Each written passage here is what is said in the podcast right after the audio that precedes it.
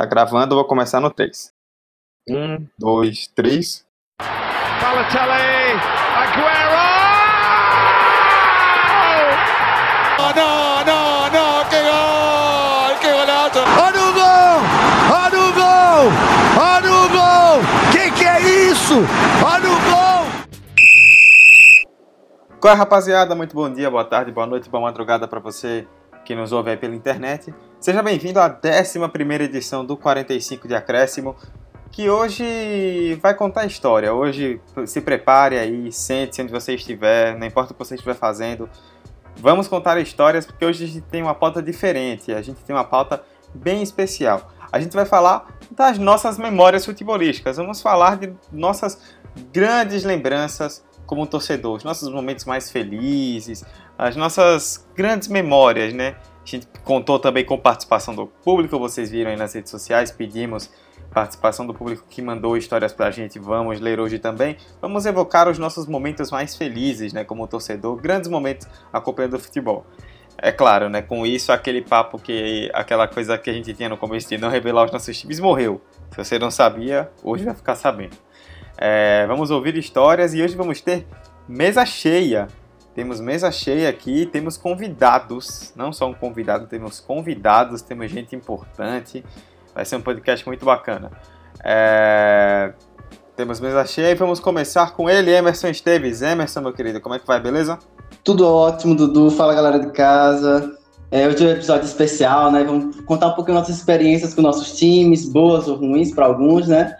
E, eu, e o clubismo vai rolar solto. Tá permitido esse episódio, o clubismo rolar solto. Enfim, né? Vamos ter um bom papo, boas histórias. Vem com a gente. Boato que vai ter pistolada também hoje. Vamos, vamos pistolar. Pra é, variar, né? Como sempre.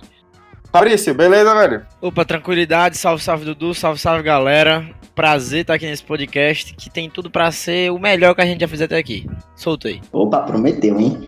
Prometeu. Empolgou. É... Vitor, como é que vai, bicho? E aí, Dudu, e aí, galera? Como o Fabrício falou, tem de tudo para ser um do, o maior podcast, com o clubismo rolando à solta, emoção lá no alto. E vamos que vamos. Bora. É, como os meninos já adiantaram aí, nós temos dois convidados hoje, né? Infelizmente, vi que não pôde participar dessa edição, mas no lugar dela está o nosso. A nossa mais nova aquisição da equipe, que é publicitário, designer, social media, tudo. O cara faz tudo desse programa e agora também vai dar seus bicos de comentarista. Antônio Júnior está com a gente hoje. E aí, Antônio, beleza, velho? E aí, galera, salve Dudu, pô. Hoje eu tô me sentindo um moleque novo subindo da base, estreando profissional. Vamos dizer, eu sou publicitário, eu tô menos acostumado com, com esses formatos de mídia, de estar de, de tá, de tá participando e fazendo. Eu sou mais o cara que fica por trás das coisas, criando pra galera fazer. Mas satisfação aí. Clubismo vai, vai comer solto hoje. Com certeza, com certeza. E nós temos também um convidado de fora, né? Um convidado muito especial que faz sucesso aí na internet para você que, especialmente para você que é torcedor do Vasco e conhece o Vasco Mil Grau, que tem perdi a conta de quantos seguidores tem o Vasco Mil Grau nas redes sociais. É, trouxemos o Roberto Júnior, o famoso Juninho do Vasco Mil Grau, para participar com a gente dessa edição diretamente do da Boca do Inferno, ou conhecida como, pelos íntimos como Rio de Janeiro. Beleza, Juninho? Beleza, cara. Fala aqui diretamente de um calor literalmente infernal e agradeço desde já o convite. É muito bom falar de futebol e já que o clubismo tá liberado, melhor ainda é falar de Vasco, né, cara? Então vocês vão ter que me aturar hoje aí. Hoje tem muita história para contar, né? Então vamos parar de lero lero e vamos começar logo o debate, que não é bem um debate, né? Mas vamos lá. É, eu vou abrir aí. É, Emerson já tirou, já não, não tá nem no mudo. Podemos ver que ele já está bem ansioso para falar. Tô ansioso. Paradíssimo. É, Emerson, Antes de mais nada, revele as suas paixões futebolísticas, os seus times. E vamos começar é, com a rodada primeiro com todo mundo, falando dos jogos positivamente mais marcantes de nossas vidas, né? Os melhores momentos como torcedor. Quais são aqueles jogos, aqueles dias que você olha e fala, deu orgulho torcer pro meu time. Tem alguns times que não tem tantos momentos assim, né? Mas a gente releva. Emerson, Comece aí, por favor, e, e fica aberto para todo mundo comentar o que quiser. Velho, eu torço, assim, basicamente para os maiores clubes dos seus países. os mais vencedores, enfim, torço no Brasil, torço pro Palmeiras, né? Deca campeão brasileiro, vale ressaltar. Outros aí. Sem mimimi, tá, gente? Não é, não é Hexa, não é Penta, não, é Deca. E na Inglaterra, torço pro Liverpool, que vai ser o atual, vai ser o campeão da Premier League. Pelo amor de Deus, tem que ser campeão da Premier League. Não aguento mais, não, gente, sofrimento. Velho, eu tenho história, tenho algumas boas histórias com esses dois times. É, primeiro, eu comecei mais pelo lado do Palmeiras, né? Minha família toda é palmeirense. Tipo, vou, vou pontuar aqui, eu tenho nove irmãos. Dos dez da família, no- oito são palmeirenses, dois, duas são flamenguistas, que são pseudo-flamenguistas, né? Porque elas não torcem pro Flamengo, mas se dizem flamenguistas. E aí, tipo, o Palmeiras sempre teve na minha vida desde criança, desde criança eu lembro vários momentos em família em que a família estava reunida, todo mundo de camisa do Palmeiras, torcendo, ch- chorando. É, de primeira, assim, eu lembro logo da Paulistão 2008, final contra o Ponte Preta, aquele 5x0, meu Deus do céu. Eu gritei tanto, pô. Você nunca viu uma criança tão feliz como eu tava naquele dia, velho. Pinto no lixo tava eu. E, e a bebida comeu solta lá em casa, viu, velho? Esse dia. Porque a chave tava liberado. Eu era criança, vale ressaltar, eu não bebi nada, tá? Só. Eu tinha 10 anos, gente, nessa época, então não bebi nada. Mas Paulistão 2008 final foi um momento muito marcante pra mim, porque foi o primeiro título que eu passei com o Palmeiras, que eu me recordo. Foi esse título, então marcou muito, muito. É, um momento do Liverpool, eu acho que já é o primeiro momento que eu torci pelo Liverpool. Dia 20 de janeiro de 2007, é, era a abertura do Campeonato Inglês e com transmissão do esporte interativo que fazia sua inauguração na época. Eu lembro que tava eu e meu irmão é, zapeando o controle remoto e do nada aparece um jogo Liverpool e Chelsea. Eu não conhecia os dois times, não conhecia a Premier League, não conhecia porra nenhuma. Eu, velho, o que é isso aqui? Vamos ver. E, bicho, foi amor à primeira vista, pô. Quando eu vi aquele You Never Walk Alone, que eu não significava, que eu não significava porra, não sabia o que significava, mas aquilo parece que me tocou de uma forma, pô. Eu arrepiei na hora, velho. Tá rolando alguma parada aqui que eu tô, tô sentindo. E aí, desde então, é, sofro pelo Liverpool, canto pelo Liverpool, estamos aí. E esse dia marcou muito, que eu lembro que, na sequência, o meu irmão, me provocar, torceu pro United. E rolou aquela rivalidade na infância, sabe? Certeza que deve ter histórias parecidas aí de irmãos que torcem pra times rivais pra ficar provocando. Rolou isso comigo, né? Meu irmão acabou torcendo pro United. Falava vários, vários perrengues lá em casa. E esse dia, 20 de janeiro de 2007, ficou muito marcado pra mim. Até hoje eu sempre comemoro. Ó, fez 12 anos de Liverpool antes de ontem. E, enfim, velho. Assim, de cara, eu só lembro desses dois momentos. Paulistão 2008, final.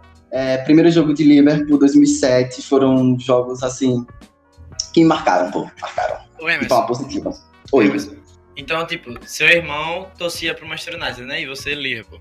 É Isso, isso, isso. Era, era irmão mais velho e irmão mais novo. Velho, mais velho. Então, no caso, você apanhava do seu irmão e ainda apanhava do United. Ou seja, foi foi uma infância um pouco complicada. Calma, calma, que até, que até 2009 a gente tava, tava top, pô. Já. Quer dizer, a gente tomava umas surrazinhas de Cristiano Ronaldo, né, no, no Trafford? Talvez, talvez. Olha, eu só vou dizer assim: quem bate, lembra. Mas quem apanha, jamais esquece. Isso é verdade. velho. Isso é verdade. Falo Você com acha, que eu, você, acha eu, você acha que eu vou conseguir esquecer esse 3x1 que aconteceu esse ano? Jamais. Não esqueça não mesmo, pô. Esqueça não. Deixe guardado no seu coração. Vai ter muitos desses daqui pra frente. Olha, Ranco, isso, isso aí é coisa de quem apanhou. Tá vendo? Isso é coisa de quem apanhou. Sentimento. Calma, calma que os momentos tristes vão ruim, velho. Não antecipa a parada, porra. É, Eu tô triste já aqui. antes de passar para Fabrício continuar, um adendo sobre o que o Emerson falou. Acho que o esporte interativo moldou a infância barra adolescência de muita gente, né? Sim. No caso de Emerson, o meu também falo com propriedade, eu não tinha, durante minha infância, eu não tive TV a cabo em casa, então o esporte interativo foi a porta de entrada para futebol europeu. Tipo, muita gente começou a assistir campeonato inglês, campeonato alemão, campeonato italiano, Português passava na época. português, por causa das transmissões do esporte interativo NBA também, aí saindo um pouco do futebol. Então, é um, foi um, um projeto de canal. Hoje é impensável, né? Um canal aberto ter tantos direitos de transmissão com os valores que atingiram. Mas foi um projeto muito audacioso e que certamente marcou uma geração de torcedores por aí. E o que é mais interessante é que, assim, é, eu sempre tive essa paixão por futebol, não, eu escolhi jornalismo, que era a área de jornalismo esportivo. E até hoje eu tenho o hábito de, se eu vou passar um dia sem fazer nada, eu passo o dia inteiro assistindo jogo ou então programa esportivo. E a Esporte Interativo, pra quem não tinha TV a cabo, proporcionava isso, né? De tipo, estar passando o jogo o tempo inteiro. Eu lembro que meu pai, quando colocou. É, porque era na parabólica, né? Que passava. Então quando Isso. ele colocou a parabólica em casa, ele ficava impressionado a quantidade de esporte que tinha. E eu comecei a torcer pro Manchester United por influência do meu primo, que é muito torcedor do- dos Red Devils, e também do Palmeiras. Graças a Deus o Palmeiras ele não me influenciou.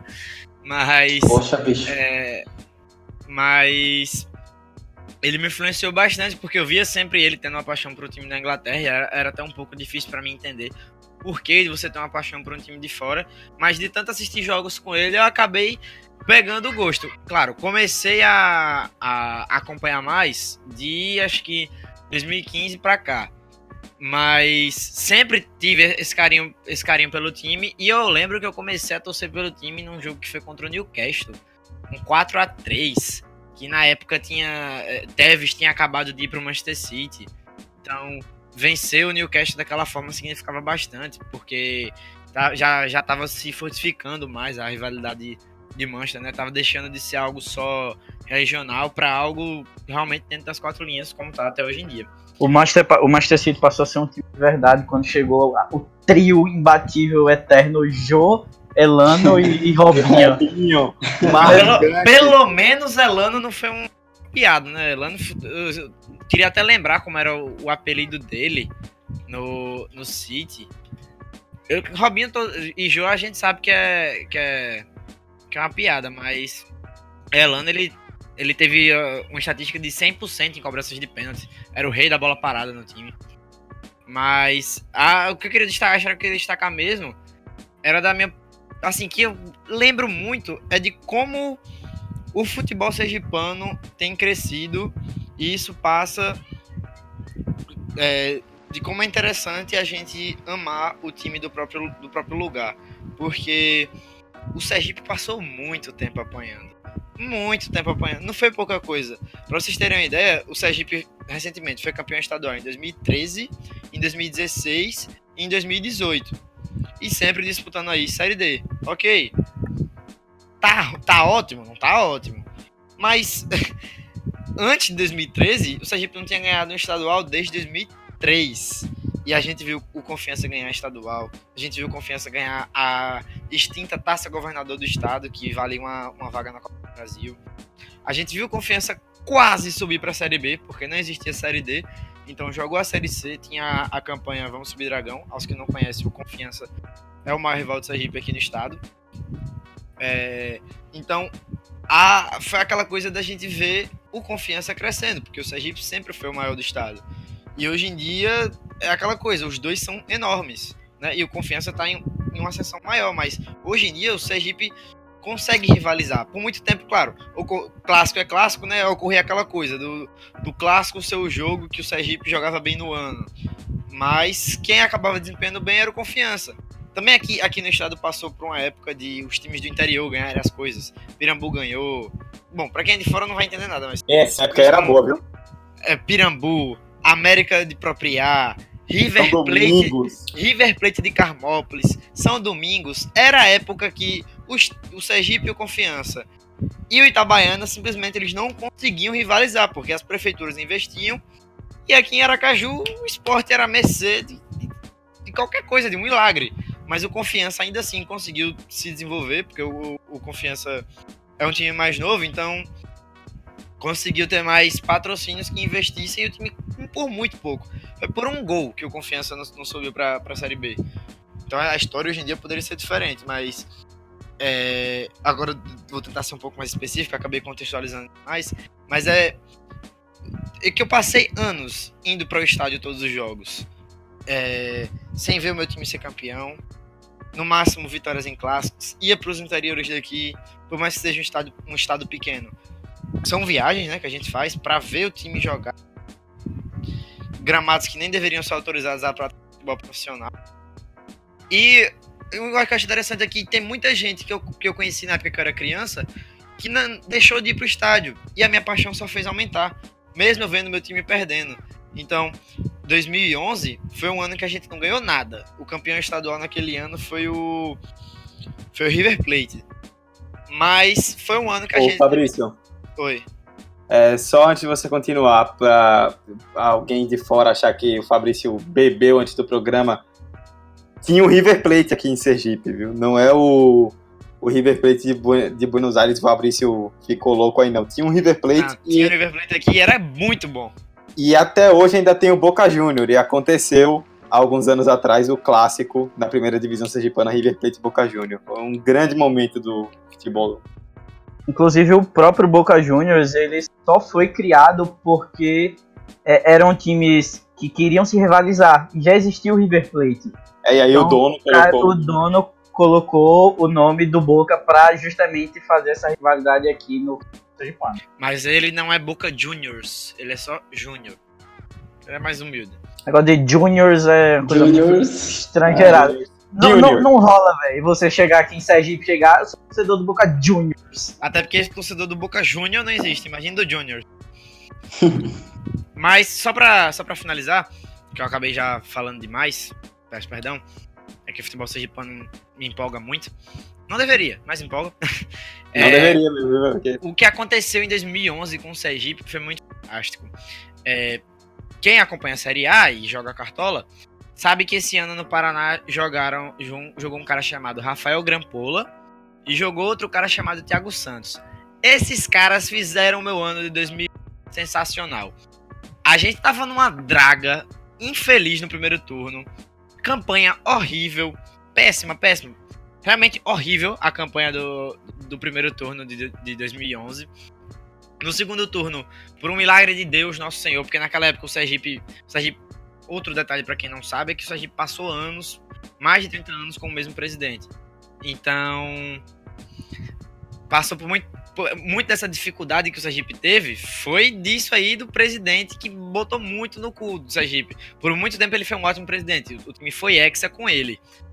Hexa daqui do estado, hexa consecutivo. Mas chegou um momento que ele precisou da questão do, do impeachment mesmo, dele ser expulso do time. E aí, quando entrou essa diretoria nova, tinha toda essa expectativa em 2011 de que ia dar bom. Teve. Pra quem. Pra, pra o Juninho aí que é do Rio, é super normal o time dele ter um ônibus plotado. Pra gente, quando o Sergipe apareceu aqui em 2011 com o ônibus plotado, a gente foi pra porta do estádio pra todo mundo tirar foto na frente do ônibus, igual o Tabarel, porque foi sensacional, um ônibus plotado do Sergipe. Incrível. Uma patrocinadora que não fosse uma patrocinadora daqui do estado, era uma patrocinadora de fora. que Por muito tempo ficou aqui, fez ótimas camisas, inclusive. Então, 2011 a gente teve duas, de- depois que a gente se recuperou, né? É, no segundo turno, a gente conseguiu chegar na final do segundo turno e a semifinal foi contra o Confiança. E a gente ganhou o, o primeiro jogo de 3 a 2 e o segundo de 2 a 1 E os dois jogos foram showzaços de, de Rafael Grampola e Thiago Santos. Eles estão no coração do torcedor sergipano, com certeza até hoje, porque eu acho que, assim, 2012 foi um ano ruim pro time também. Rolou também esse negócio, deu o primeiro turno ruim, o segundo tempo fantástico, mas naquele ano a gente acabou sendo eliminado por confiança. Mas a 2013 acabou que a gente acabou. Eita. Em 2013 a gente finalizou com o jejum de 10 anos sem ganhar um campeonato estadual. É... E aí, o por isso que me marcou 2011, porque 2011 foi meio que o início da virada do Sergipe. O Sergipe voltou a ser grande, deixou de depender apenas da história dele, ele voltou a ser grande de Fabrício se empolgou só um pouquinho aí no, Sim, na fala dele. Também não mas- falo mais. Bom, é, fica aí, cara, bota em mudo fala mais programa.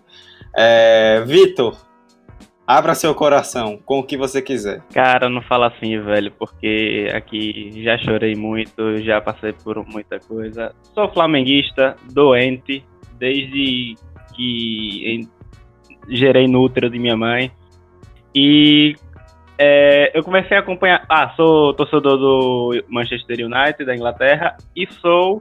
é, peguei uma paixão recente absurda pelo Napoli da Itália. É, minha meu amor pelo Flamengo começou em 2005, mais ou menos, quando eu comecei a acompanhar meus meu pai no- nos jogos e tal, ir para o bar com ele, assistir com meu avô. E, cara, era é, por conta do Flamengo ser esse time popular, tipo, toda esquina tem um cara doido, flamenguista que grita e enfim. É, a gente ia pro bar e rolava. A galera começava a cantar no bar, era sensacional. E isso acabou é, enraizando na, na minha paixão pelo esporte e pelo futebol e é, com certeza pelo próprio Flamengo. E toda minha, Flamengu... oh, minha família é flamenguista, é, com exceção do meu irmão, que é palmeirense, virou a casaca. Olha aí, Emerson. Seu irmão é sensato, pô. Seu irmão é sensato. Com certeza, com certeza. De maneira totalmente aleatória, porque a família inteira é flamenguista, mas enfim. Tipo minhas irmãs. Tipo minhas irmãs. É, aí, é, duas memórias que eu gostaria de enfatizar aqui com o Flamengo foram né, em 2009, que não só o título brasileiro, mas o Pentatri que o Flamengo conquistou, que, cara, aquele naquela época, quando estadual, fazia a gente se arrepiar, velho. Que saudade. Porque o Flamengo ser pentatrim em cima do Botafogo e aquele jogo, velho, sensacional. O saudoso xerife do, é, saudoso Albina. É, era o Bini Diego Tardelli. Que ataque magnífico. Antes, Lá da federação, atrás... antes da Federação do Rio acabar com o Campeonato Carioca. É verdade. Saudades, é. bons. Foi a época do tal do chororô do Botafogo, né? Sim, sim. E ninguém cala esse chororô. Músicazinha super famosa. Inclusive, foi a partir daí que o meu respeito pelo Botafogo acabou, com todo respeito aos Botafoguenses, mas hoje eu vejo o Botafogo como o maior freguês do Flamengo, não é nem um Vasco. Eu até tenho um, um certo carisma com o Vasco, Caralho. mas. E sai pra lá com esse papo, nada a ver isso aí. Cara, ah, não. não cola esse papinho de flamenguista pra cima de mim, não. Eu queria dizer que recentemente, recentemente, o Vasco ficou nove jogos sem perder do Flamengo, viu? Você chamar o Vasco. Sim, sim, sim. Não, eu tenho um ranço, claro, do Vasco, tenho um ranço. Rivalidades ou não à parte, é, lá na, naquele 2009 eu lembro muito que foi a primeira vez que eu fui no estádio de futebol e foi em Salvador, lá no Barradão, para assistir Flamengo e Vitória, Vitória e Flamengo no caso. Um jogo sensacional, 3 a 3 O Flamengo vinha com quatro jogos de invencibilidade, se eu não me engano. E aí, é, o Flamengo, vou pegar aqui porque é sensacional esse elenco do Flamengo. Era Bruno, Léo Moura, Álvaro, Mito na zaga, Ronaldo Angelim, Everton na lateral esquerda. Ayrton Williams, Maldonado, Petkovic, eu vi Petkovic jogar e vi um gol de falta nesse jogo, inclusive.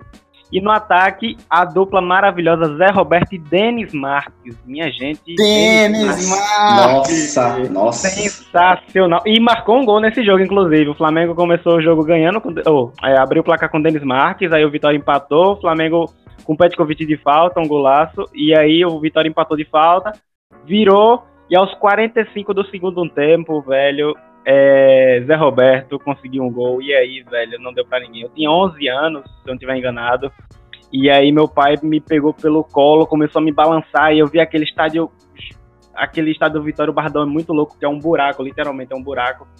E aí ver galera e galera, velho, eu chorei de assustado, eu chorei de emoção, eu chorei de sei lá o que mais.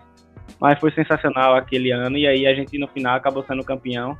Inclusive, a maior conquista que eu vi do, do meu time, é, junto com a Copa do Brasil 2013.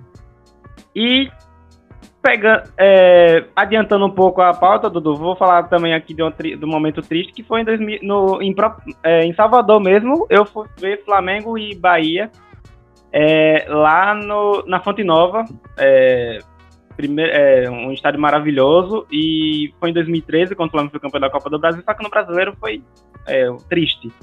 E naquele jogo o Flamengo tomou uma paulada de 3 a 0 Nunca levei tanta surra dentro do estádio de futebol, no jeito metafórico. E aí, é... enfim, mas aí foi incrível pela por conhecer o estádio e tudo mais, mas horrível, horrível tomar, viajar e tomar uma goleada assim. E com a história com o United, velho, começou lá no, na UEFA Champions League 2008, velho, aquela decisão contra o Chelsea, inesquecível. E de, logo na sequência, as duas finais no ano seguinte, e logo depois, depois de dois anos, é, contra o Barcelona, que o United foi duas vezes vice, é, doeu demais o coração, mas aquele time com Alex Ferguson, me prende demais, muita paixão. E meu pai é torcedor do Arsenal, olha só, o Dudu. Opa! Eu não sabia disso não, hein? E o meu primo torcedor, e o meu primo torcedor do livro. Pô, só sofredores aqui na Ó. família. E quebram lá na.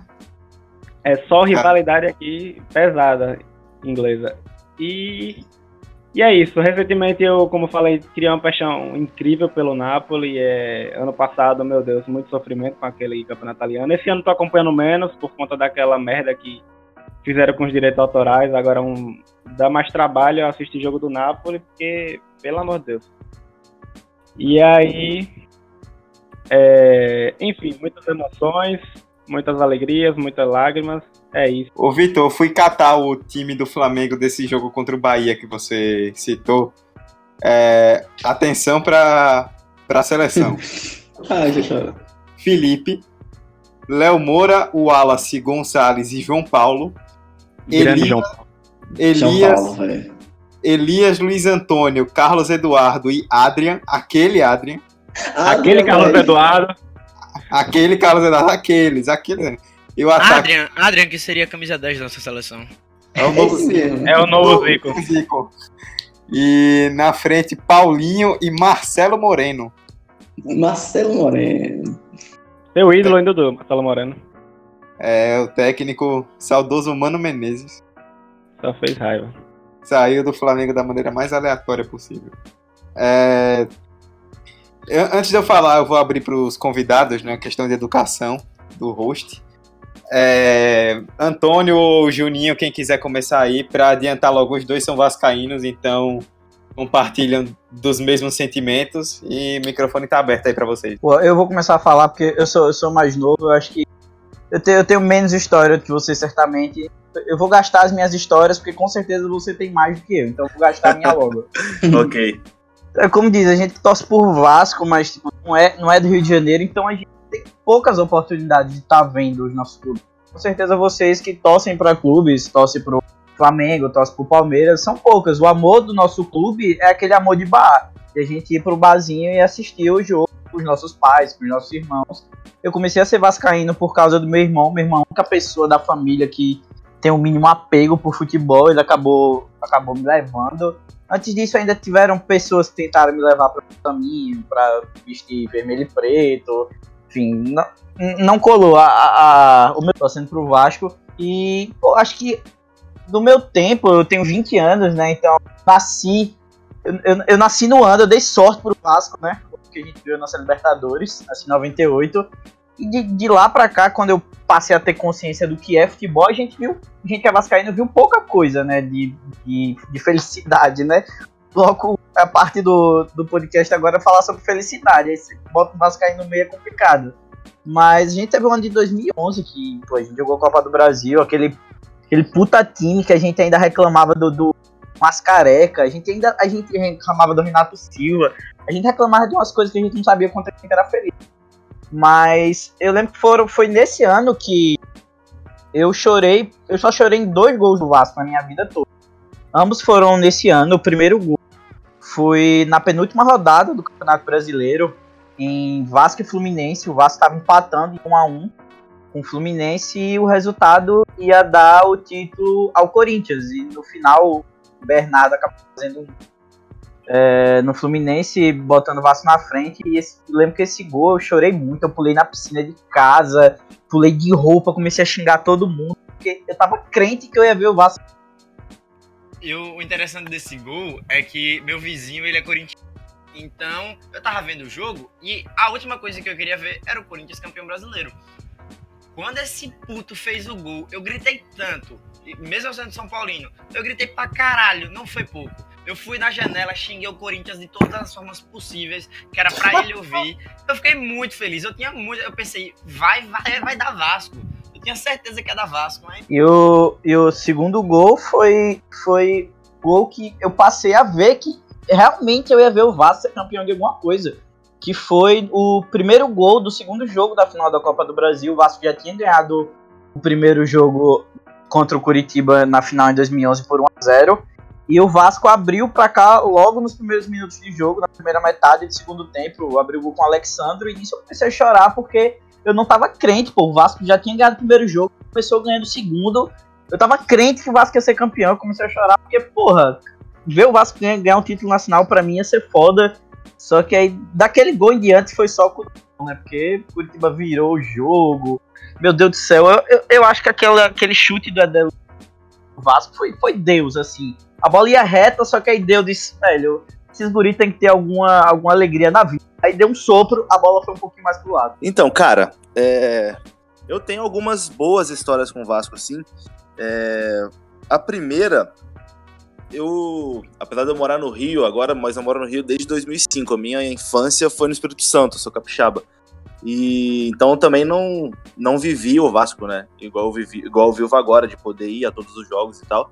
Então eu lembro do meu primeiro jogo que assim foi arrepiante, né? Ir ao Maracanã foi na final de Taça Rio 2004, que eu enchi muito o saco do meu pai, enchi muito o saco do meu pai para ele poder me trazer para ver o jogo. Meu pai já morava em Angra na época, ele às vezes ia pro Espírito Santo e voltava e numa dessa ele falava: se o Vasco for pra final da Taça Rio, eu te levo. Aí o Vasco foi, a gente veio pro Maracanã, o Vasco ganhou 2x1 do Fluminense. Eu não lembro agora quem fez os gols do Vasco, eu sei que um foi do Valdir, o outro eu não lembro. Eu lembro que o ataque do Fluminense tinha Edmundo, eles tinham também o Ramon no time deles, que eram dois ídolos do Vasco. E ali eu realizei dois sonhos, né? De ver o Vasco no estádio e de ver o Edmundo jogar também, que o Edmundo sempre foi o meu maior ídolo, assim. é, eu sou muito vascaíno também por conta do Edmundo, porque meu pai, até falo com meu pai que ele teve. O Edmundo facilitou o trabalho dele, né, de me tornar Vasco. Quando eu era criança, o Edmundo estava ali na, na me melhor fase da carreira dele, jogando muito pelo Vasco. E aí depois, quando eu, de 2005 para cá, que eu me mudei, mas obviamente não ia a todos os jogos por ser novo, né? Tinha 12, 13 anos, 2015. Comecei a frequentar estádio com frequência mesmo assim em 2009, na, na primeira Série B do Vasco. É até foda falar isso, né? A primeira Série B, são, são várias. É, de 2009 em diante que eu comecei a ir sempre pro estádio. E aí veio 2011, né, cara? Aquele ano que maravilhoso pro Vasco. E eu fui em todos os jogos do Rio aqui é, na Copa do Brasil, todas as fases, desde a primeira, depois segunda fase, oitavas, quartas, semifinal e aí chegou a final contra o Curitiba. E nessa época ainda estava começando isso de vender ingressos pela internet, né? Não é comum igual agora. E aí o Vasco foi botou os ingressos para vender pela internet. Só que eu falei, ah, não, vou comprar o ingresso na bilheteria. Aí fui pra bilheteria ainda na madrugada. É, não lembro agora o dia da semana que começou a vender. Mas assim, os ingressos esgotaram pela internet.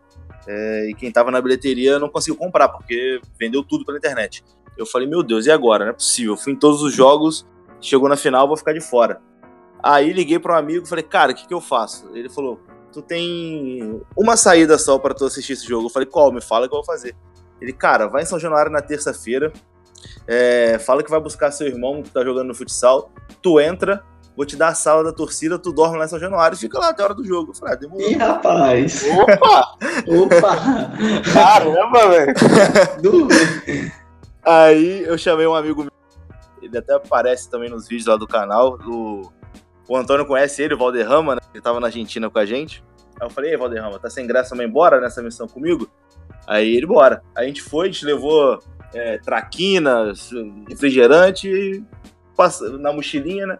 E passamos a noite lá na, na sala da torcida. E aí a gente ficou enclausurado lá de, sei lá, nove da noite até as quatro da tarde, que era a hora que abriu o portão da, na quarta-feira pro jogo.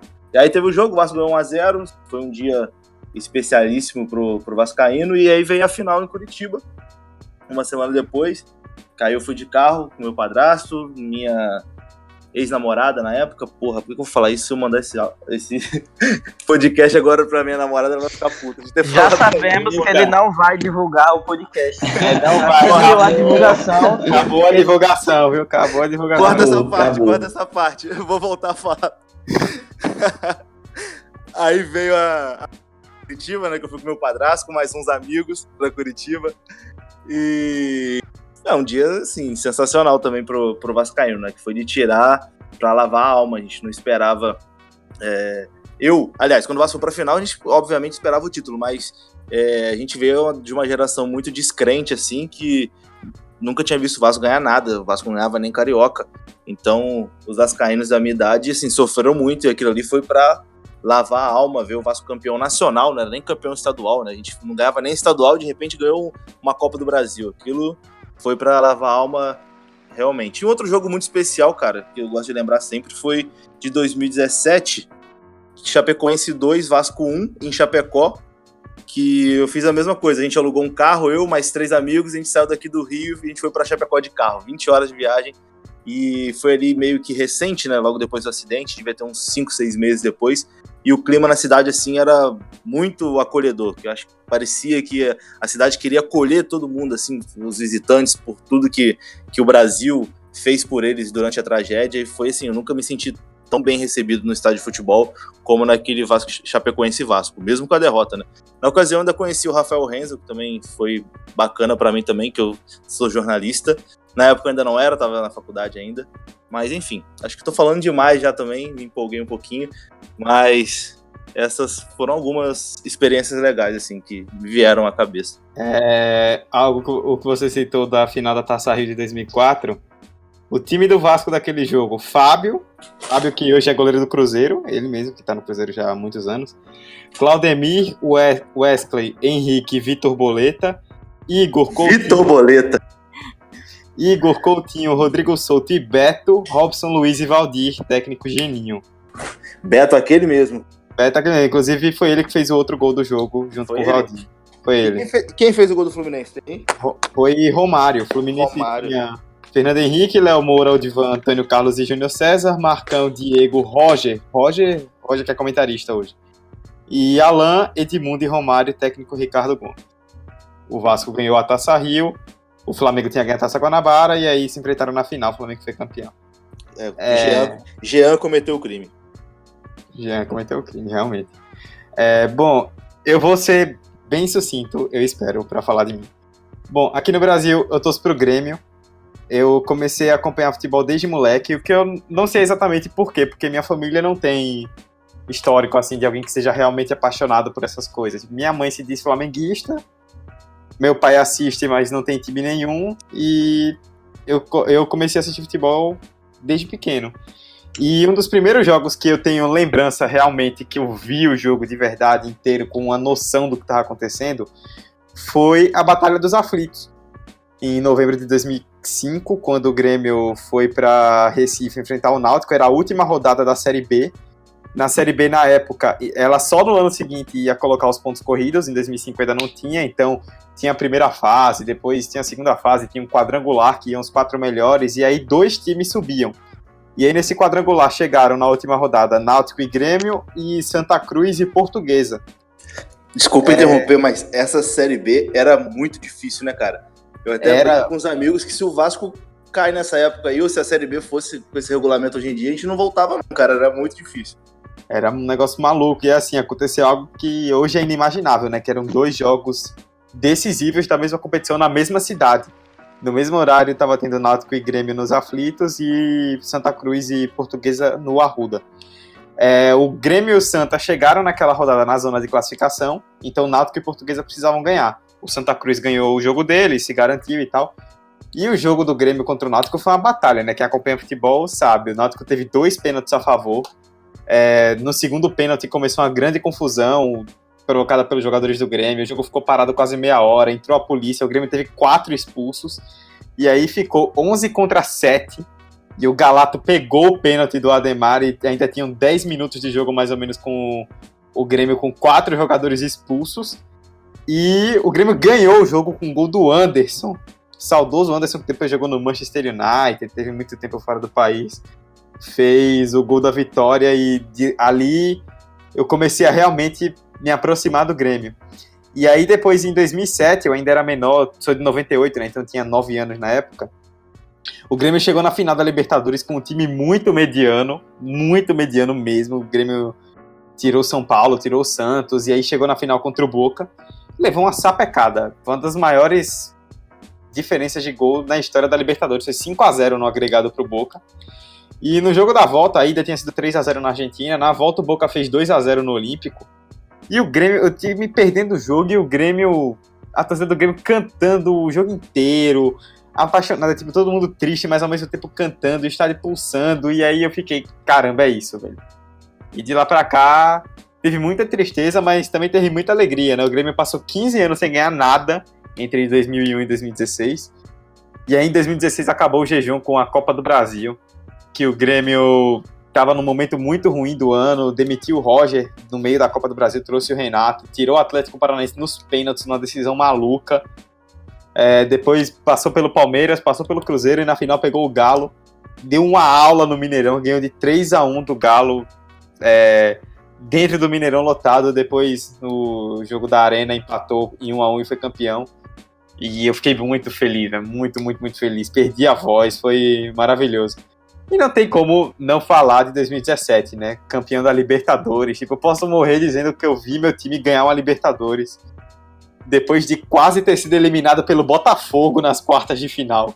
O que ia ser uma zoação eterna, velho, se o Grêmio é eliminado pelo Botafogo. Tirou o Godoy Cruz, depois tirou o Botafogo, tirou o Barcelona de Guayaquil e na final ganhou do Lanús. 1x0, o jogo foi muito nervoso na ida, na volta 2x1. O Grêmio deu uma aula, o Luan fez um gol maravilhoso. E o time foi campeão. É, falar do Arsenal, assim, eu comecei a torcer Tem pro momento Arsenal. bom, Arsenal. Pera, Dudu, tem momento bom? Por incrível que pareça, tem, viu? Por incrível que Ah, tá. pareça. É, eu comecei. Não podia ser mais Arsenal do que isso. Eu comecei a torcer pro Arsenal com a derrota. Que foi na final da Copa da Liga de 2011. O Arsenal tava seis anos sem ganhar um título. E eu comecei a assistir o Arsenal naquele jogo. O Arsenal perdeu de 2 a 1 pro Birmingham. Com o gol do Martins aos 42 do segundo tempo. E por incrível que pareça, eu senti algo pelo Arsenal ali e começou. Eu A empatia foi grande, hein? a empatia foi tão grande que eu virei torcedor. Pela derrota, pô. E teve um momento que foi muito maravilhoso. Assim, em 2014, o Arsenal quebrou esse jejum, que já era de 9 anos, ganhando a Copa da Inglaterra contra o Hull City na final. Saiu perdendo de 2 a 0 virou o jogo para 3 a 2 na prorrogação. Mas teve um momento que foi muito marcante para mim, que foi no ano seguinte. O Arsenal em 2014 ganhou a FA Cup pegando times que eram bem mais ou menos assim, não tinha pego um grande time na, na campanha. E em 2015, a gente falava, ah, o Arsenal tem que se provar, ganhou um título, mas ganhou contra times mais fracos. Em 2015, se eu não me engano, nas quartas de final da FA Cup, o Arsenal estava defendendo o título, foi pegar o Manchester United no Old Trafford. E na época tinha aquela coisa, né? O Arsenal contra times grandes só tomava cacetada. Eu vou falar sobre isso mais na frente, mas era cacetada nível goleado humilhante. E o Arsenal foi pegar o United lá, saiu ganhando de 1x0 com um gol do Monreal, tomou um gol do Rooney acho que 3 minutos depois, e aí pronto. Acabou, não, não tem sorte, eles vão perder. E aí no segundo tempo, o Welbeck, lei do ex, guardou um gol numa falha da zaga do United. Seis meses antes, o o Welbeck tinha sido dispensado pelo Van Gaal, que era o técnico do United, que falou que o Welbeck não servia pro time. E aí ele foi lá, fez o gol da vitória, mandou calar a boca pra todo mundo. O Arsenal foi pra semifinal e depois seguiu o caminho livre rumo a. Mas o, Eu O- me lembro desse jogo. Foi o tempo, o tempo mostrou que Van Gaal tava certo, né? Então, Cara, o legado de Welbeck no Arsenal foi maior do que no United. Ele guardou aquele gol ali, ficou marcado. E teve o Di Maria expulso nesse jogo também. Foi um jogo emocionante. Eu não me esqueço dessa partida nunca. Ô, Dudu, antes da gente passar pro, pros bad, bad news, né, pros momentos ruins, eu só quero lembrar só de três momentos rápidos.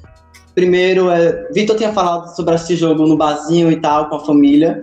Eu lembro quartas de final, é, Copa do Brasil 2012. Foi a primeira vez que eu fui assistir um jogo com os meus irmãos em um barzinho fora de casa. Vale ressaltar que eu sou do interior da Bahia e, tipo, eu não moro na cidade, eu moro num povoado. Então, ir pra cidade é todo um evento.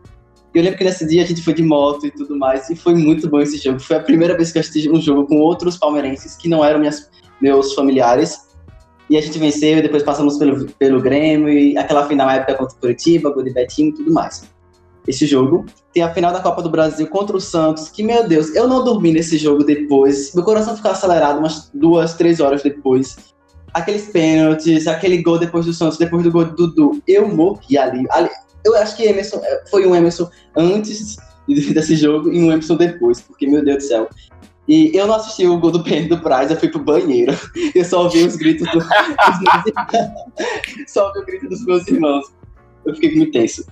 E a última conquista, só do, a penúltima conquista do Brasileirão, 2016, que foi o primeiro título que eu assisti e que eu não tava em casa para comemorar. Eu me senti, eu, eu tava feliz e triste ao mesmo tempo, pô, porque eu tava muito feliz, porra, campeão brasileiro depois de 20, 22 anos, não sei o quê. Só que aí eu pro lado, não tem quem comemorar, porque eu tava sozinho nesse dia, pô, assisti sozinho. Foi triste e feliz ao mesmo tempo. Então são esses três momentos.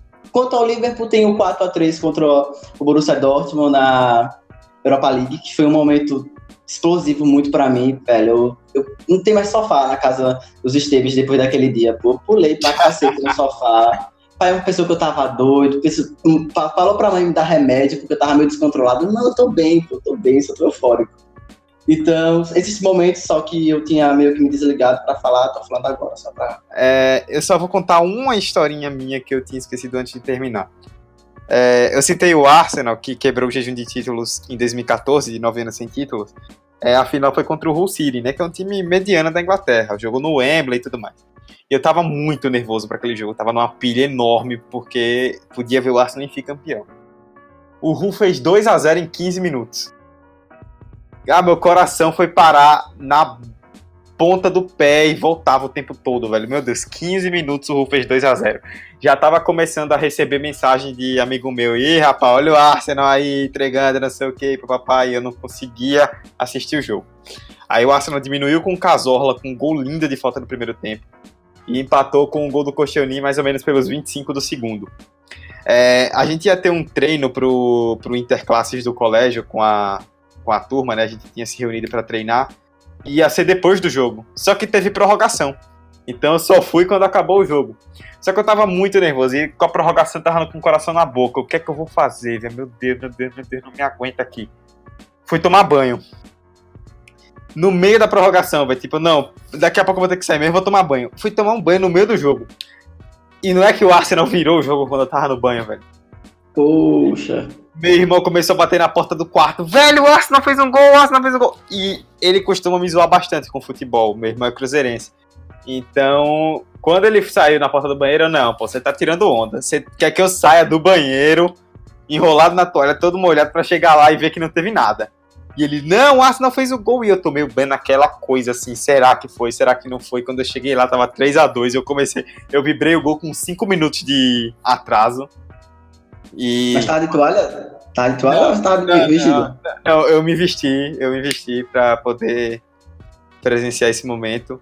Fui jogar depois com a camisa do Arsenal, dormi com a camisa do Arsenal, passei o fim de semana inteiro com a camisa do Arsenal. Mas foi um momento maravilhoso da minha vida. Agora chegou o momento de interatividade do programa. Nós pedimos aí, você que acompanha nossas redes sociais, pedimos que as pessoas contassem histórias, né? Histórias marcantes, momentos legais do, de suas trajetórias como torcedores, né? E algumas pessoas mandaram histórias, a gente separou e vai ler algumas aqui a partir de agora. É, como a gente trouxe um convidado vascaíno, eu vou começar com as do Vasco. É, eu vou lendo cada uma e aí vocês podem depois fazer comentários, se vocês Ô, têm alguma lembrança a respeito disso. Mas são Fala. boas histórias, são boas, senão eu peço um sobe som aí de Hector com uma trilha sonora meio, meio bad, meio triste. Não, não, pode botar uma trilha sonora de festa, porque são boas histórias. Hoje é festa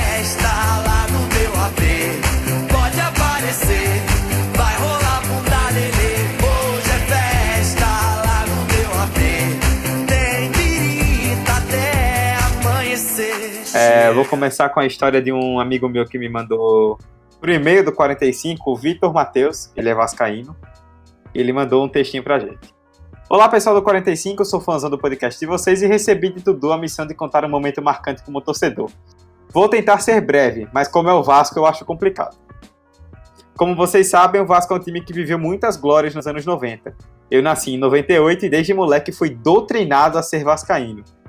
E apesar de não ter tanta opção, eu cresci amando o Vasco. Vivi todo, e vivi toda uma infância sem testemunhar praticamente nenhuma glória. Minha primeira emoção, na verdade, foi em 2008, um ano que tinha no ataque um ídolo, o craque Edmundo, que não tinha mais fôlego e nem um time para ajudá-lo a guiar o Vasco a grandes conquistas. O jogo em que o Vasco perdeu por 2 a 0 contra o Vitória em casa, com o ídolo se despedindo aos prantos e o torcedor ameaçando se matar, me marcou muito. Pela primeira vez me senti torcedor e por incrível que pareça foi numa derrota que me senti vascaíno pela primeira vez. A partir de 2009 comecei a acompanhar todos os jogos do Vasco, até que em 2011 o presidente Roberto Dinamite conseguiu montar um esquadrão. A final da Copa do Brasil, que o pessoal já citou aí, de longe foi a emoção mais intensa que vivi como torcedor.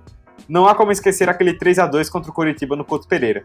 Um jogo inesquecível em que Alexandre faz um gol e presta homenagem ao pai, que Éder Luiz, que nunca foi jogador de grande técnica, faz um gol improvável, Diego Souza e Felipe rezando nos minutos finais do jogo no banco de reservas e a pressão do coxa até o último momento, até que finalmente pôde soltar um grito de campeão com a derrota, mas foi uma derrota feliz.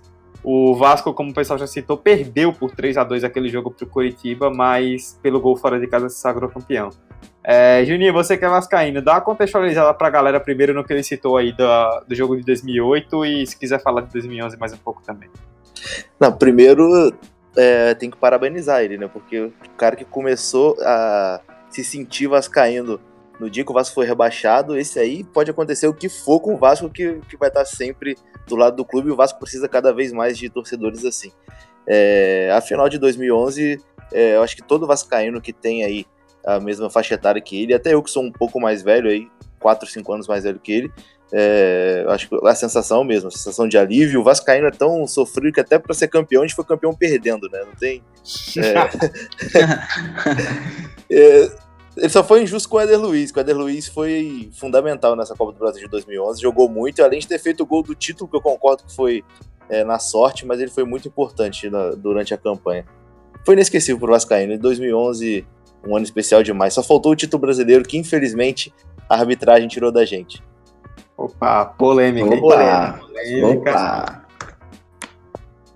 É, tem outro relato de Vascaíno aqui, que é do Alan Jones. Não é o campeão mundial de Fórmula 1. É o Alan Jones que mandou pra gente pelo Instagram. Ele mandou também falando de 2011.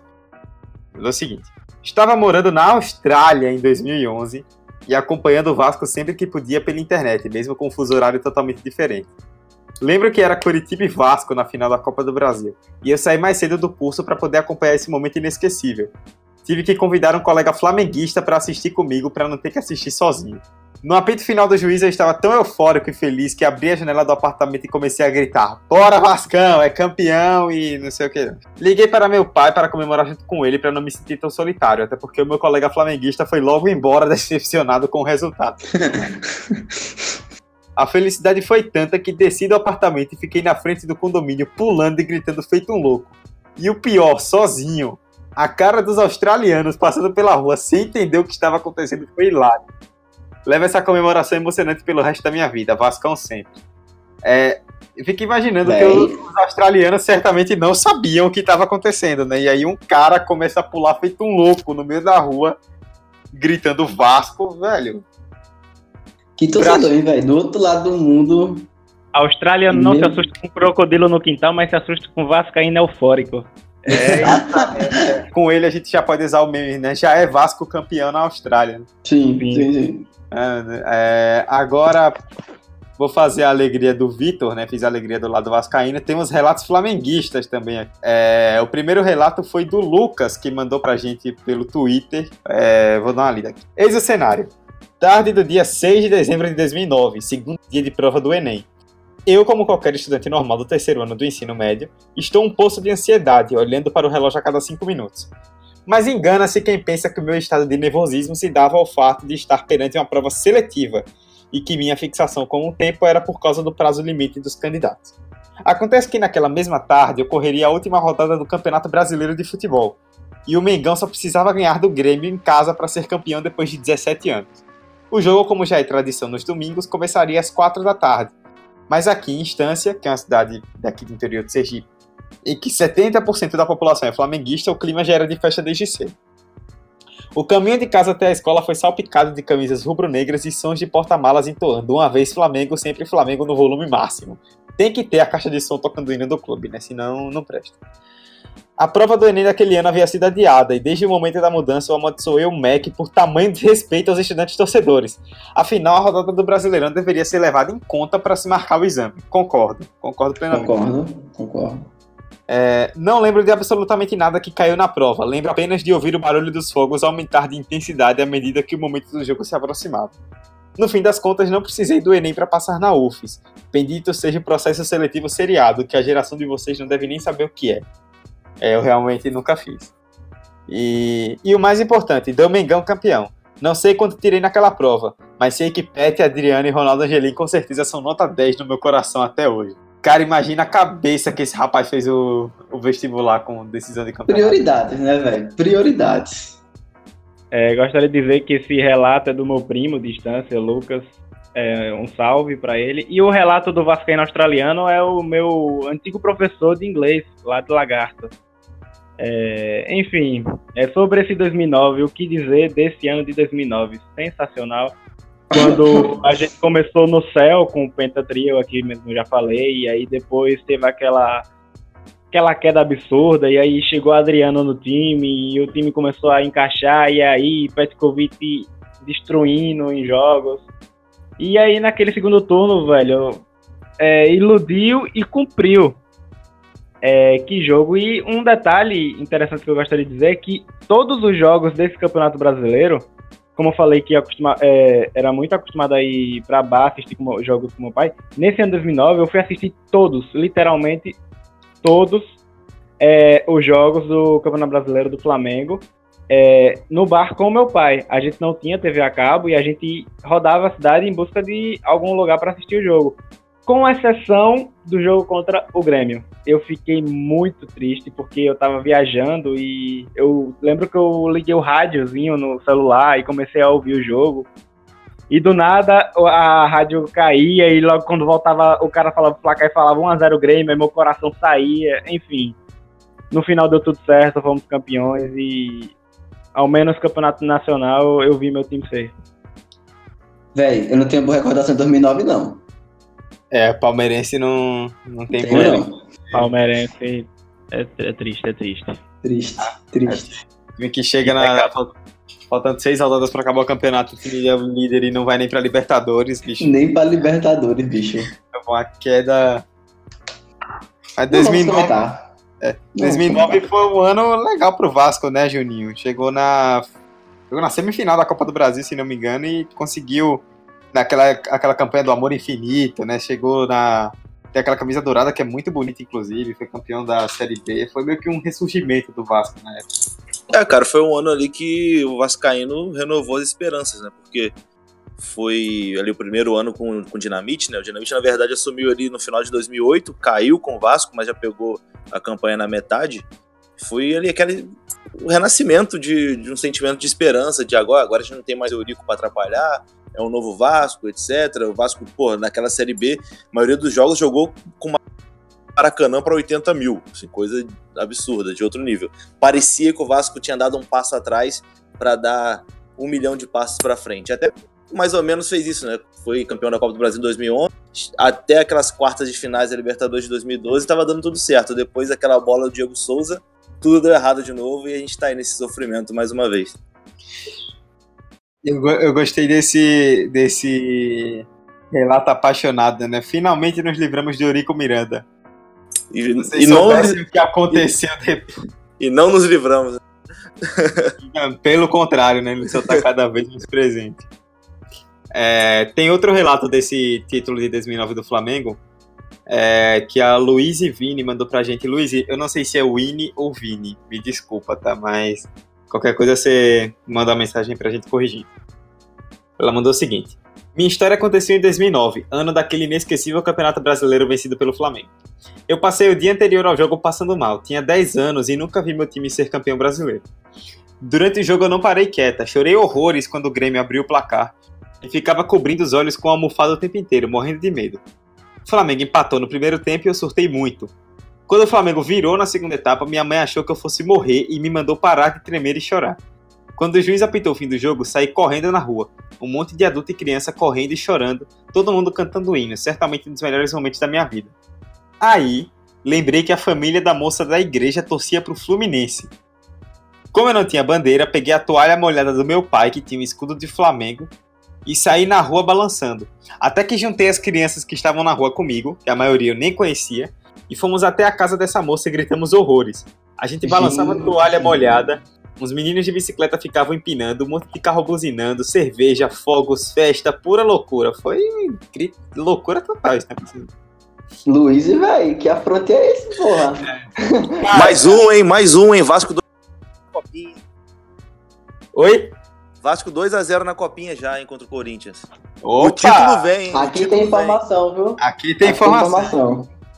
É, só pra completar aqui. Caí, ralei o joelho, chorei, mas aí lembrei que o Flamengo tinha sido campeão. E quem liga pra um joelho sangrando quando o time é campeão? Realmente, quem liga pra. Ninguém liga, pô. Pra quem liga pra, pra lesões físicas quando seu time é campeão?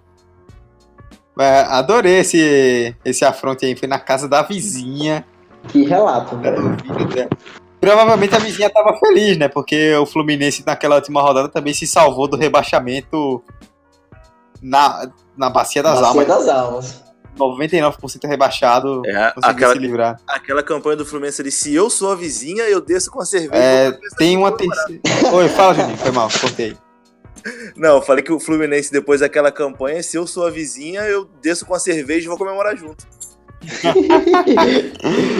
Eu lembro que rolou, pô, rolou carreata do Flamengo e junto do lado tinha um tricolor, assim, no mesmo carro pulando. Foi sensacional aquele final de ano. É, o último flamenguista que mandou relato pra gente foi o Maurício Prado, amigo meu que me mandou pelo WhatsApp, de outro momento marcante do Flamengo também recentemente. Mandou o seguinte: Campeonato Brasileiro 2011, Santos e Flamengo. Eu comecei a assistir assistindo o jogo em um lugar que geralmente não assistia. Tô muito supersticioso com lugares que assisto jogos. Eu lembro que eu tava meio sem vontade pra assistir futebol nesse período, e meu cunhado ainda torcia pro Vasco, e sempre me zoava. E eu era o tipo de guri que ficava meio puto. O Santos abriu 3 a 0 naquele jogo e eu fiquei tão puto que tava já mordendo a almofada. Meu cunhado ainda me ligou pra tirar onda e a raiva só aumentou mais. Eu tava prestes a dormir. E fui beber água pra subir. Até que veio o sinal divino. E a minha mãe chegou e falou: Já vai dormir? Assista, vai que vira. E ela nunca falou ficar acordada até assistindo. Um minuto depois escutei o gol de David. e decidi ficar. Foi um sinal divino, né? Deus tocou na mãe dele e disse, vai, meu filho. E sei que quando saiu o quinto gol do Flamengo, a almofada que eu tava mordendo foi jogada pra cima e o lustre caiu. Nem liguei, continuei pulando e gritando. Pra quem não lembra desse jogo, né? O Santos começou abrindo 3 a 0 o Flamengo empatou. O Santos fez 4 a 3 e o Flamengo virou pra 5 a 4 com Neymar e Ronaldinho Gaúcho com atuações de gala. Você lembra desse jogo, Vitor?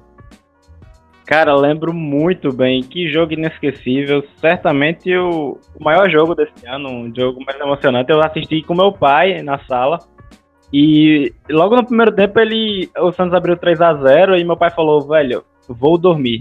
E na sala mesmo ele começou a cochilar e tal. Eu falei, não, vou ficar acordado porque vai virar. Eu soltei um vai virar na zoeira, mas aí como o time empatou, meu amigo. E aí eu falei, não, velho, que é isso. E aí o time que tinha Ronaldinho, Thiago Neves e David era o bonde do sem freio na época. E aí a gente conseguiu aquela virada sensacional, um dos maiores jogos do brasileiro, sem dúvida, um dos maiores jogos que eu vi na minha vida. Esse jogo foi épico, pô. Foi épico. Eu lembro, eu assisti esse jogo também, pô. Não torcia pra nenhum dos dois, mas. Meu Deus do céu, que jogo. Um dos melhores Nesse jogos jogo- que eu já vi na minha vida. Nesse jogo teve a virada, as viradas sensacional, a virada sensacional e teve também o gol do Puskas do Neymar, né? Pois é, Sim, né? sim, sim.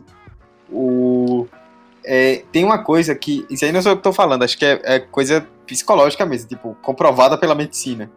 Que. Ou pela psicologia, não sei, fica aí. Que o ser humano ele tem uma tendência a, em momentos marcantes, lembrar de tudo que tava fazendo.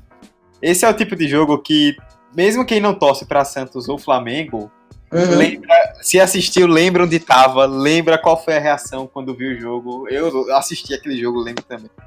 É um jogo bem marcante do futebol. Pô, eu, eu lembro quando o Santos fez o, o terceiro gol. Se eu não me engano, o Santos abriu 3 a 0 né? Eu Isso. postei, no, eu postei no Twitter se alguém tinha anotado a placa. Aí depois, quando o Flamengo virou, eu, tipo, Apagou depois do tweet? tive, que, tive que apagar a publicação. Maravilhoso.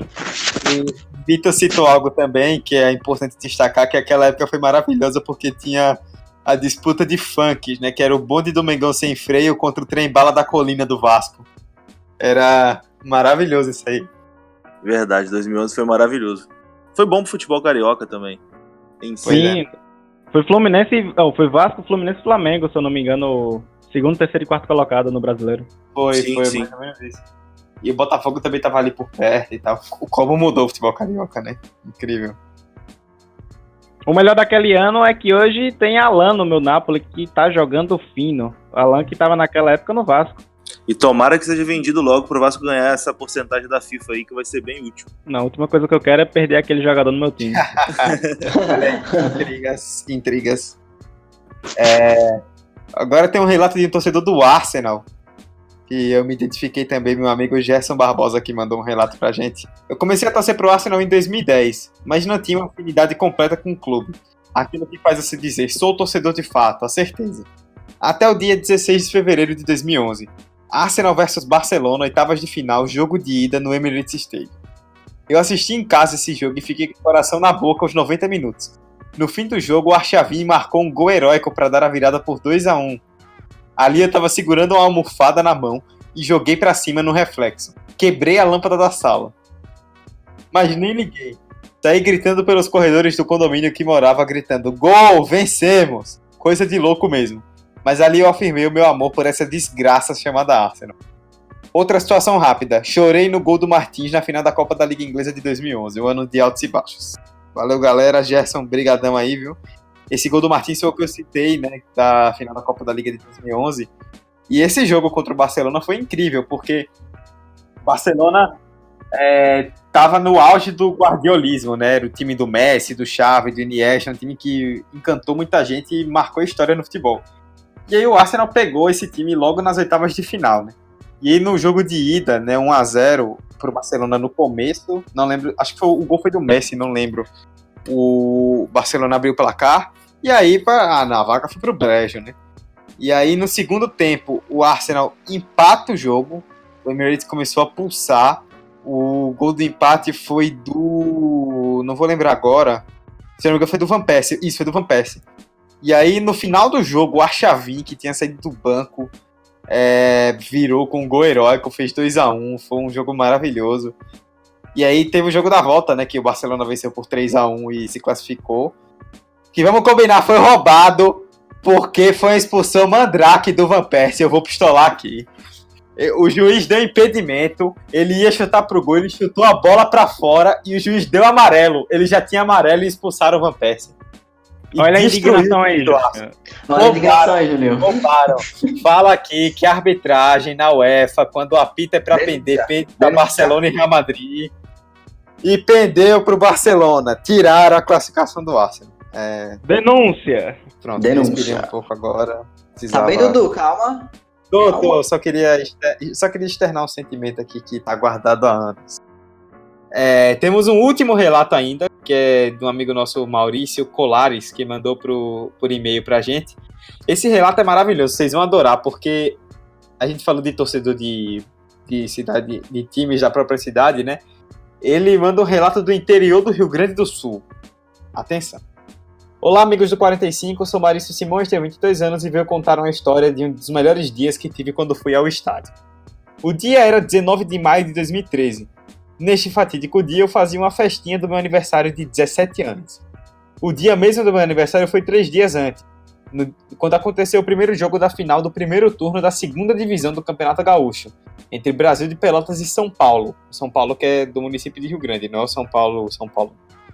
Foi um jogo tenso, uma pressão absurda do Brasil. Ficou 1 a 0 para o time pelotense e felizmente o prejuízo foi muito barato para o meu Leão do Parque. Logo após terminar a festa do meu aniversário, em 19 de maio, fui ao Alto da Puso, aqui em Rio Grande. Felizmente moro perto do estádio, portanto não me atrasei para o jogo. Valia o acesso à primeira divisão do Calchão. Havia 11 anos que o São Paulo não disputava a elite estadual, e decidi essa chance de sair do Calvário contra o rival e tanto que era o Chavante.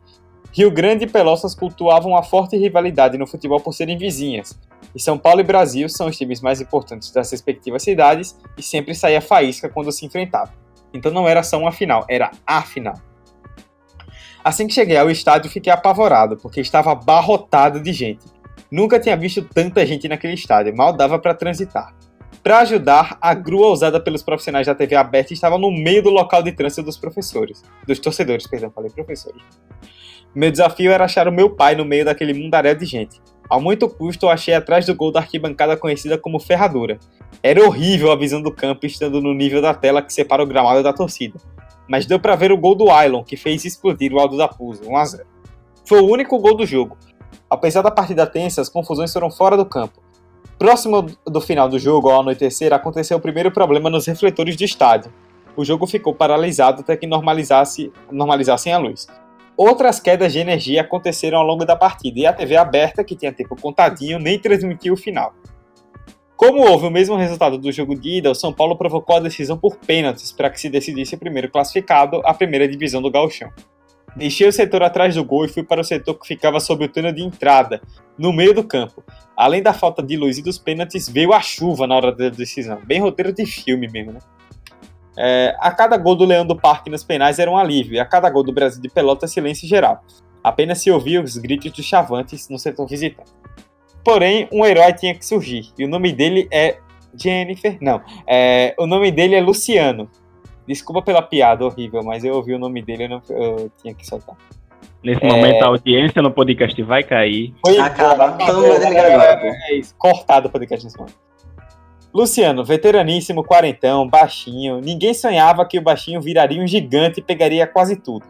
A cada defesa era um berro de liberdade, porque o São Paulo estava se libertando do inferno de jogar a segunda divisão depois de mais de 10 anos.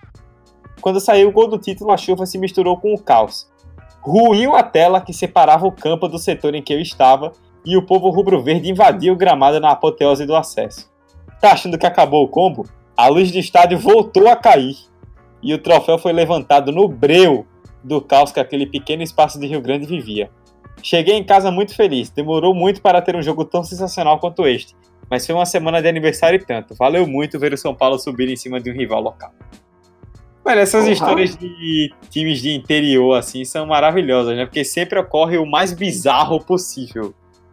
Tipo... Futebol de interior, a cultura do futebol interior é sensacional. Tem cada história que, se a gente for cantar, catar. Valeu demais, Maurício. Que história, que quanta emoção, né? Sim, velho. Mandar esse roteiro, esse texto aí já pro Steven Spielberg, pô. Rende o um filme, tranquilamente. Com certeza. Oscar 2020 aí tá.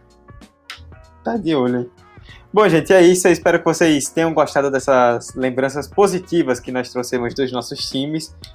Mas, como eu falei, né, são lembranças positivas.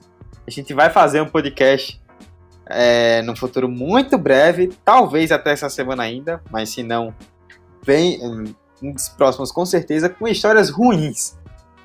Futebol não é só alegria, né? A gente sabe que também tem momentos dos mais tristes, aquelas bads. Quem nunca se afundou na bad e chorou em posição fetal na cama porque viu uma derrota do time? Se você não fez isso, você tá torcendo errado. Porque todo mundo tem uma história triste para contar. É... Então é isso, vamos encerrar por hoje. É... Fabrício e Antônio precisaram sair mais cedo porque tinham um compromisso, foram assistir o jogo do Sergipe, olha aí, ó, a gente falando de... Fabrício falou muito de Sergipe, foram assistir o jogo do Sergipe, então eles precisaram sair, mas já deixaram suas histórias aí no programa. Então vamos com o pessoal, os guerreiros que restaram dessa longa gravação. É, Emerson, muito obrigado e até a próxima, viu? Fala, Dudu. Fala todo mundo. É, esse episódio foi bem especial, pô. Lembrar desses momentos foi muito bom. Um pouco eufórico, talvez, tenha falado, mas foi muito bom relembrar essas paradas. Que futebol é feito disso, né, pô? Futebol não. Falar que nem aquela frase feita não é só 22 jogadores atrás, correndo atrás de uma bola, né? Muito mais que isso.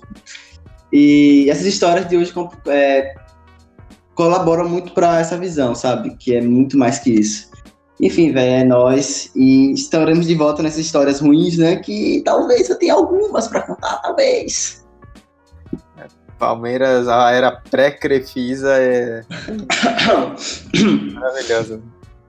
É... E é isso que você falou, né? É o famoso clichê, né? Não é só um jogo. Não é. Está longe de ser apenas um jogo. É... Vitor, brigadão e até semana que vem, viu?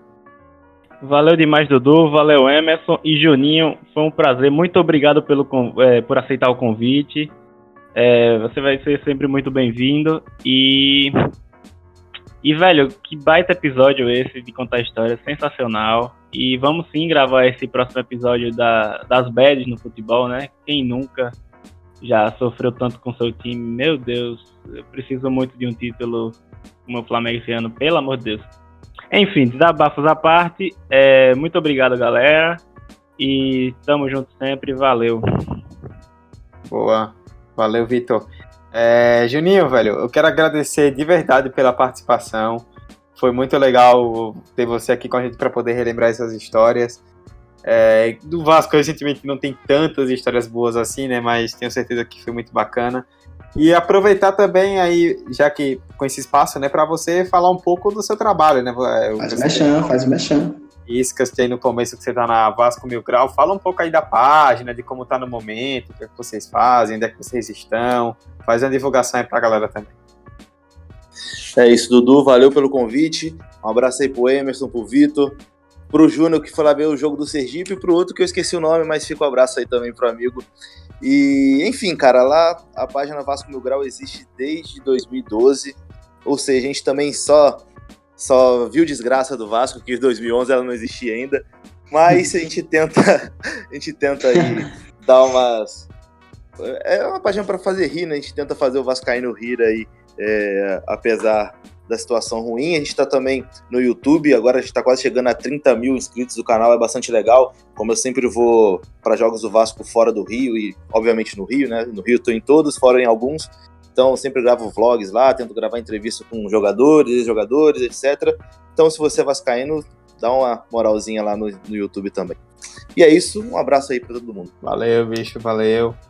E é isso. Encerramos essa 11 edição já do 45 de Acréscimo. Espero que vocês tenham gostado. Quero agradecer também a galera que mandou várias histórias bacanas que a gente leu aqui. A gente acabou divulgando o tema de última hora e mesmo assim o pessoal divulgou. E torcida vascaína em peso, né, Dudu? Vocês torcida vascaína. Adorei. Os vascaínas Parabéns. estão em peso aqui no 45 de acréscimo. Nunca critiquei o Vasco, felizmente.